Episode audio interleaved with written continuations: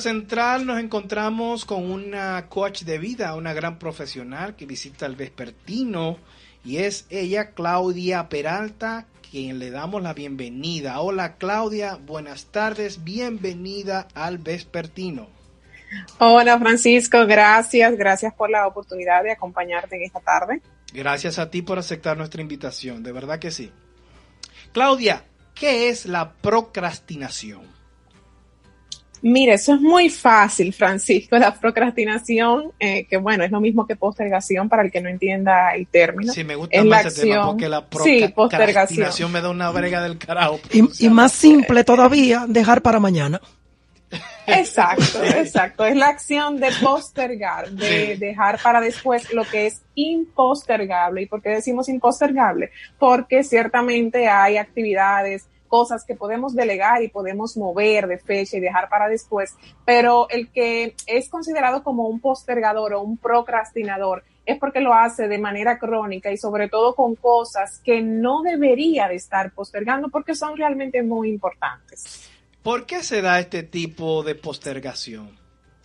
Esto se debe a muchos factores, Francisco, pero déjame decirte algo, viene de una causa, o sea, hay como una raíz y de ahí se desprenden pues eh, otras razones y yo diría que es el manejo de emociones. Es decir, hay un pensamiento que le cruza por la mente a la persona que, que va, que tiene que hacer esa tarea o asignación eso le, genera un pensamiento y a partir de ese pensamiento se genera en ti una emoción. Entonces esa emoción que puede ser estrés, ansiedad, miedo, te paraliza y tú dices, no, no lo voy a hacer y lo voy a sustituir por una actividad como Francisco que me genere una emoción que yo sí quiero sentir. Felicidad, y ahí cogemos Netflix, y ahí cogemos el celular. Entonces, muchas veces nos confundimos, Francisco, porque pensamos que postergamos por falta de tiempo, porque yo soy indisciplinado, porque yo soy perezoso, pero no vamos a la raíz, que es la emoción que me está generando a mí, en mi cuerpo, el yo tener que hacer esa actividad. Pero eso también va con el asunto de la holgazanería o la, o la zona de confort, o no tiene nada que ver. Claro, claro, tiene relación con la zona de confort, pero más que verlo desde la zona de confort, ¿qué tal, Francisco, si profundizamos un poquito más y vamos a, suponer, esa persona, ¿por qué está en zona de confort? ¿Por qué está ahí? Porque hay algo, una emoción, un pensamiento que lo está autosaboteando. Te voy a poner un ejemplo sencillo, si me permites, Francisco. Claro, que sí, y es un ejemplo mío personal. Yo, eh, pues recientemente paré de hacer ejercicios porque mi entrenadora, la que me entrenaba, dejó de brindar el servicio y bueno, digo, déjame buscar a otro. Cuando voy a buscar otro entrenador que ya yo había visto en el mirador, digo yo, pues el tipo está bien, me gusta porque el tipo se ve que es responsable, que es bien pero ¿sabes qué? Que yo postergué mucho, mucho, mucho el yo inscribirme con él. Y yo pensando y pensando, Francisco, dije, pero ¿de dónde viene el que yo he procrastinado tanto el yo inscribirme con este joven?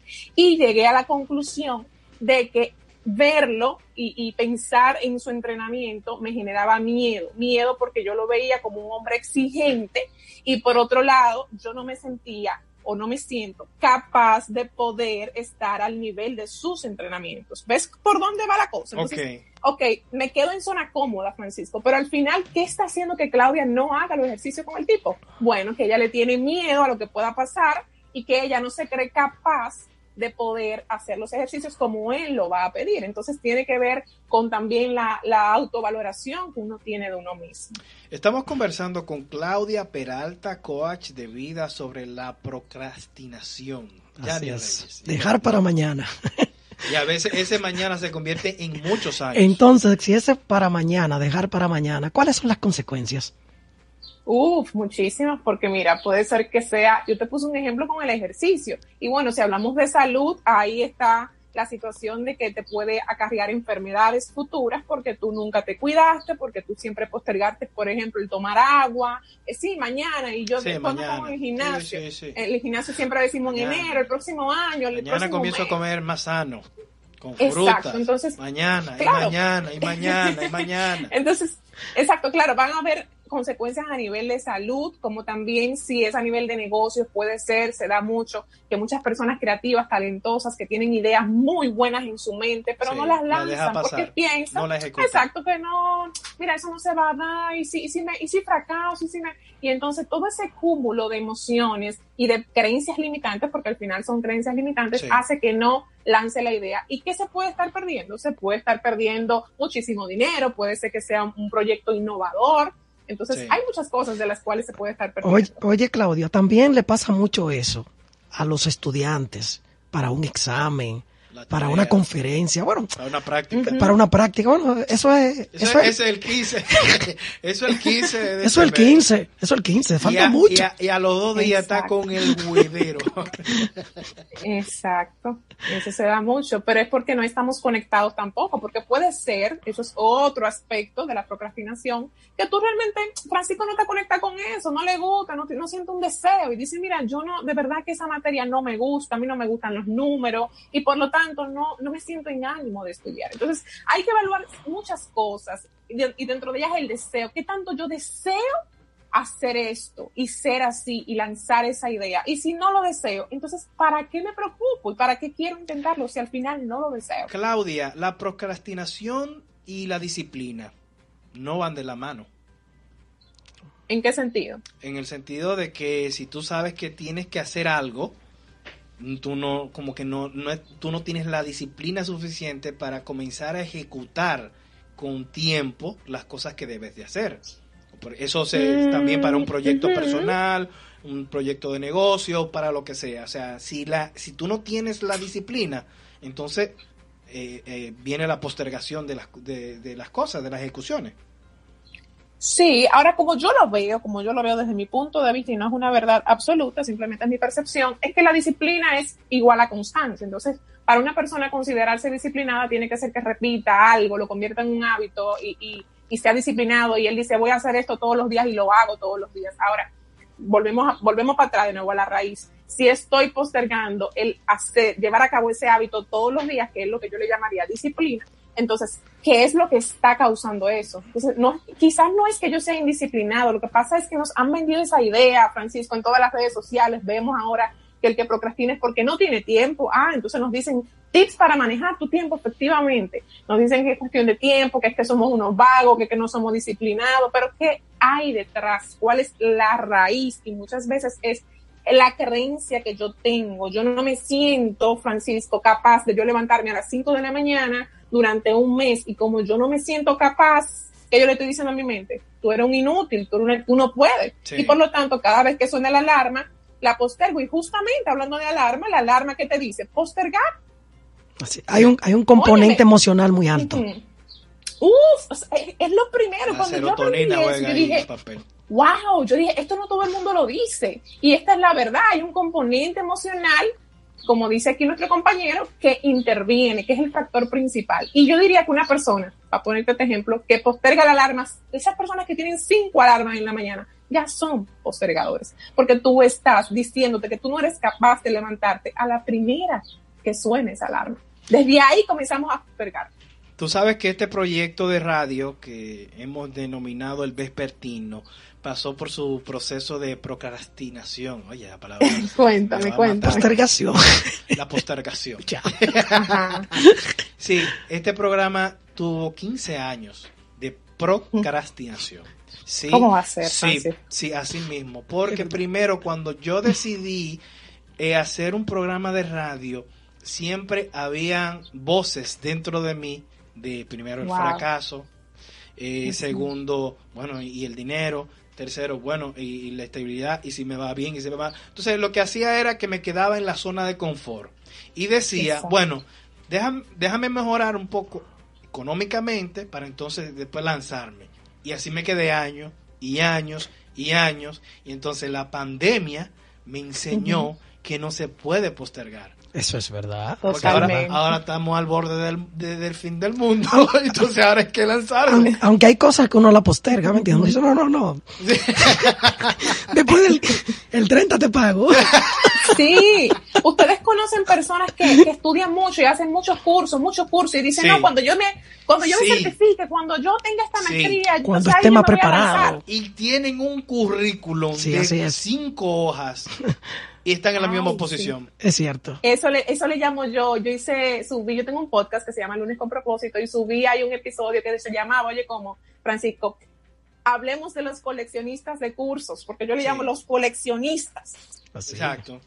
Entonces, eh, eh, mira, eh, en, el, en, el, lado contrario del que no posterga las cosas, muchas veces se ve como que el que se lanza sin paracaídas. o sea, la sociedad a veces lo ve como que este tipo loco o este tipo de arriesgado. ¿Tú entiendes? Atrevido. Es que es, un doble sentido. Es un doble sentido. Entonces, ahora hablemos un poco de los que se arriesgan, de los que no postergan.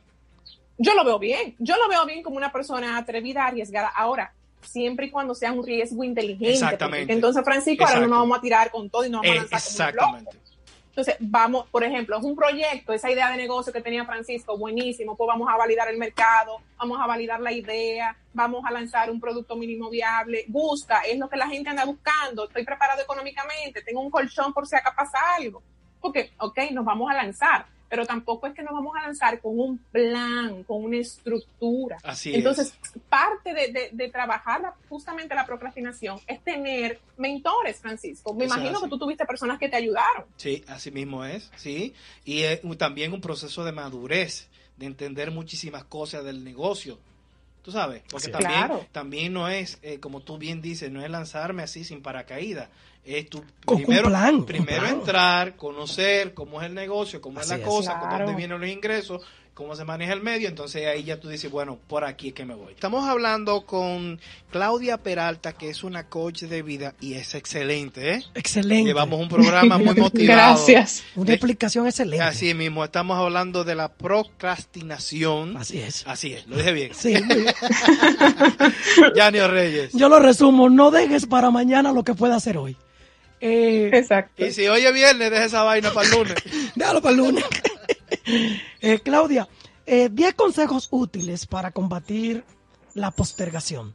O no, 5, 4, 3 no mucho. Claro, que no mucho, para que no, no comience a postergarlo entonces después, porque tú le dices, mira, a un postergador, tú le dices, tiene que hacer 10 cosas, y dice, vamos a hacer una, vamos a hacer dos. Entonces, eh, mira, buenísima la pregunta, porque justamente vamos a empezar por ahí, es al paso, es un proceso, pasito a pasito, para que no se sienta sofocado la persona. Entonces, lo primero es identificar la emoción ok, ¿qué siento yo cuando pienso en ese entrenador? Ay, siento miedo, entonces valido la emoción, le pongo un nombre. Por ejemplo, en el caso de Francisco, no sé si en el momento que él nunca lanzó, o sea, no llegó a lanzar la idea en ese momento de negocio, quizás hubo un miedo, eh, Francisco, porque te dijiste, ¿verdad? Sí, sí. Entonces, identifico la emoción, le pongo un nombre. Exacto, en ese caso incertidumbre, ah, mira Claudia, esa ansiedad, ah, mira, es miedo al rechazo porque mi mamá y si mi mamá no me aprueba, y si que si yo cuánto, entonces primero valido la emoción, le pongo nombre y la acepto, es el tercer paso. Muchas veces no aceptamos cosas y hechos de nosotros. En el momento que yo acepte que yo tengo miedo, ya yo puedo comenzar a trabajar en eso. Entonces, luego que yo lo acepto, ahí yo vengo y busco ayuda. En este caso, el coach es increíble. A mí me encanta el coaching porque justamente lo que hacemos como coaches profesionales es apoyar a la persona que pueda ver cuál es la creencia limitante que hay detrás, porque muchas veces les cuento que es que la persona no se cree el cuento, no se cree que es capaz, no se cree que su negocio le puede ir bien, él cree que todo, él mismo no se ve como jefe, no se ve como, como ejecutor de un proyecto. No supera los obstáculos. Totalmente, así mismo. Entonces él cree que es un perdedor. Él dice, no, no, no, no, no, yo voy a perder mi dinero. Posiblemente también esto pasa mucho si la persona tiene una mentalidad de, empleado, ¿verdad? Muchos años y quiere emprender. Entonces esa mentalidad, todas esas creencias que tiene ahí arraigadas, pues eso no le va a permitir lanzarse. Entonces ahí eso se trabaja muy bien con el coaching, porque vamos a desbaratar, vamos a identificar cuál es tu creencia limitante y a trabajarla y reforzarla. Y por supuesto, grupos de apoyo. Por ejemplo, si en el caso de alguien que su tema de, postergación es que posterga mucho los ejercicios, bueno, pues búscate un grupo de apoyo donde haya 10 personas, 5 personas más que también tengan la misma visión que tú y el tú verlo todos los días ahí fajado eso te va a motivar mucho a tú también dejar de postergar. Muy bien. La, postergación, Claudia, eh, tiene muchos problemas con la, con la ejecución. O sea, el que posterga, eh, el asunto está en, la ejecución del proyecto, del plan. Exacto, se bloquea, o sea, hay una parálisis, como dicen por ahí, tanto análisis, lo analiza tanto en su mente que le causa parálisis. Entonces ahí viene el estancamiento, cuando la gente dice que estoy bloqueado, estoy estancado, me he quedado ahí, no he vuelto a escribir más un libro, no he vuelto a ponerle la mano. Exacto. Y el asunto de las informaciones, por ejemplo, eh, muchas veces cuando queremos iniciar un proyecto, hay un cúmulo de información que a veces uno no sabe manejar. ¿Cómo podemos manejar esto para, para no postergar y decir, no, como que no sabe por dónde comenzar? o ahí es que vienen los mentores. Entonces los mentores son buenísimos porque por lo general es una persona, bueno, lo ideal es que tú busques a una persona que ya ha vivido esa experiencia, eso que tú vas a hacer nuevo, ¿verdad? Ya hay una persona que lo ha vivido y que te va a evitar la pérdida de dinero, la pérdida de tiempo y la pérdida de energía. Entonces, si volvemos para el caso de un emprendimiento, pues búscate una persona que ya emprendió, que ya es exitoso, en ese negocio, en esa área. Entonces, esa persona te va a ayudar a estructurar un plan, porque tú, como tú dices, tienes tanta información que te agobia y tú dices, perfecto, pero ¿por dónde arranco? ¿Por dónde empiezo? Entonces, ahí los mentores, pues ayudan mucho a llevar claridad al, al mentí, como se le dice. Nosotros aquí siempre damos unos consejos, quizás tú pudiste escuchar eh, cuando estabas eh, eh, ahí en línea, y siempre nosotros le damos consejo a los emprendedores a, llevar a cabo, a ejecutar su proyecto. Y hay una, hay como un punto que siempre se repite y es quitarse el miedo. Y creo que eh, el miedo juega un, un, papel muy, muy, muy importante en este asunto de la postergación. Wow, increíble. El miedo, miedo a la crítica, miedo al rechazo, miedo al abandono, miedo a la desaprobación. Siempre es un miedo y muchas veces también, Francisco, el perfeccionismo. Soy tan perfeccionista que le busco la quinta pata al gato y hasta que eso no esté como yo quiero que esté, no lo voy a Exacto, nunca está conforme. Y nunca, y nunca empieza.